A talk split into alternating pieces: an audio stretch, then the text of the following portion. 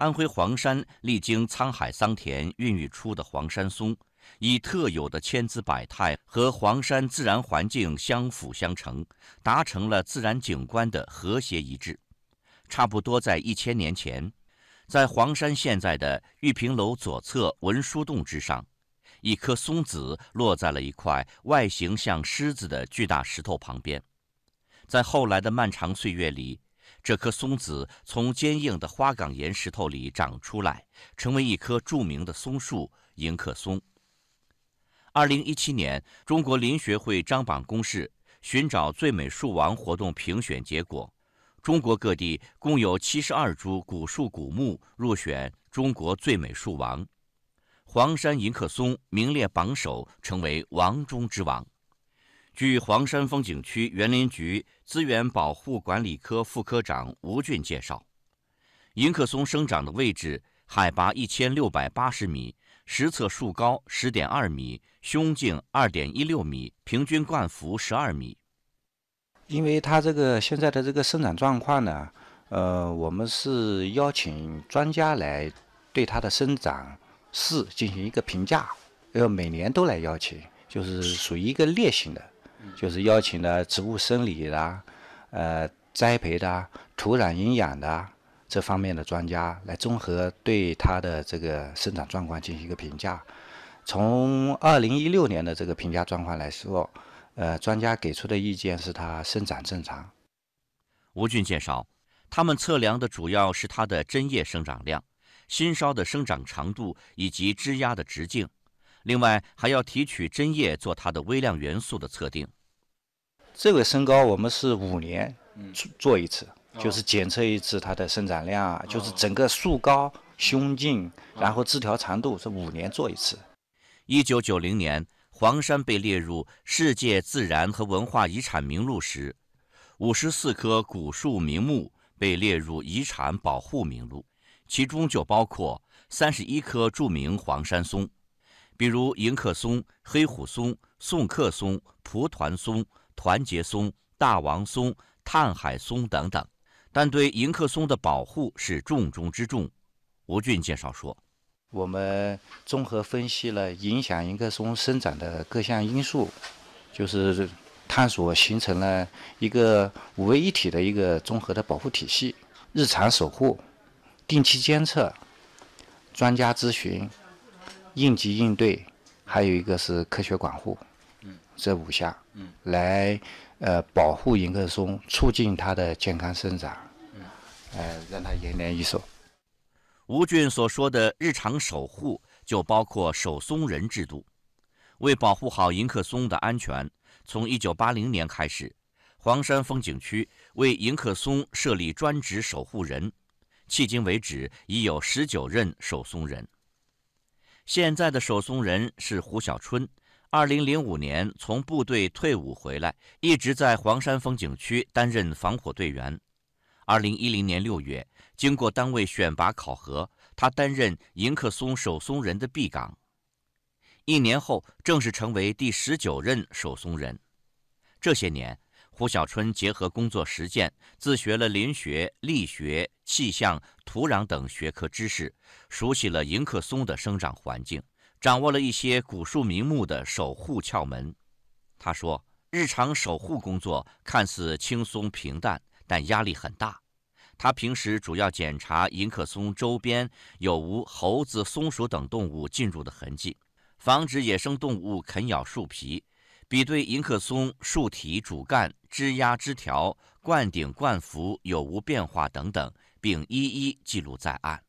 而遇到暴雪、台风等恶劣天气，守松人就更是如履薄冰。二零一二年的台风海葵就是风力呃非常大，但是我们在这里应该坚持了三天两夜，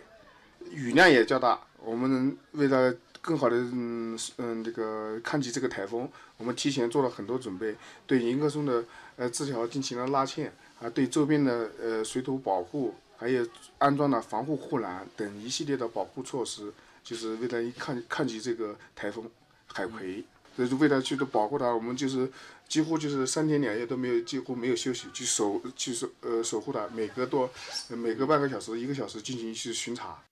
胡小春说：“守护迎客松不仅要有一份责任心，更要有一份情感。你像我们，就像我们正常，我们也就一个月回去一趟，相当于，每一个月一几乎都是在身上陪着他的。就是你和他的感情，不能单单建立在就是，就是你平常的就是呃人与物呃树的这种感觉。我单单我觉得就应该像一个家人，像家里的一个长者，一个亲人一样。你如何去守护你们家人，守护你亲人，就如何去守护他。你要带着这种心情去，带着敬畏的心情去去守护他。对于黄山迎客松来说，五月六号是一个有特殊意义的日子。一九一四年五月六号。中国近代知名教育家黄炎培曾冒雨登黄山，拍摄了一组照片，其中的迎客松照片是目前已知的迎客松最早影像。于是，不少人倡议将这一天当作迎客松的生日。在二零一六年这个特殊的日子，黄山风景区特地邀请来迎客松的历任守松人，齐聚在迎客松下，回忆当年守松时的点点滴滴。第十任守松人谢宏卫在黄山景区不同岗位工作了很多年了，但他最在意的还是守松人的岗位。我自豪，我骄傲，我是黄山第十任护松人，我叫谢宏卫。我爱黄山，我更爱迎客松。我以后不管走到什么地方，迎客松永远在我心中。据考证，黄山迎客松的名字最早出现在一八五九年。这一年，安徽歙县人黄兆敏在他所写的《黄山游记》中首次提及迎客松。一九六零年，由著名铁画大师楚延庆完成的巨幅铁画《迎客松》进入北京人民大会堂，最初是悬挂在安徽厅，后来由周恩来总理亲自决定移往人民大会堂贵宾接待厅。上世纪七十年代初，黄山天都峰失火。惊动了周恩来总理，他在百忙中过问此事，只是一定要保住迎客松。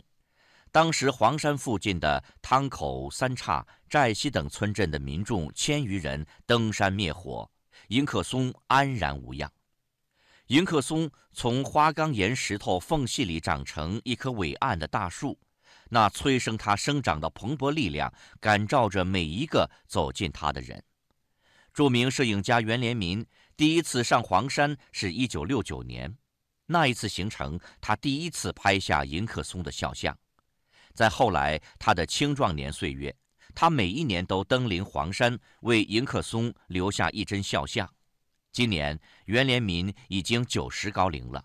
他说他已经老了，但迎客松还年轻，他还希望能够登临黄山，为迎客松再留一帧肖像。不，我哎到黄山去，啊，都要到迎客松去去朝拜他，哈哈，去去去看望他，呃，也去去去拍摄他。所以我等于是从第一次一九六九年啊拍摄黄山以来，差不多每次到黄山都要到玉屏龙迎客松那里去朝拜他啊，去把他形象不断的把它记录下来。我。衷心的祝愿他永远长春啊，欣欣向荣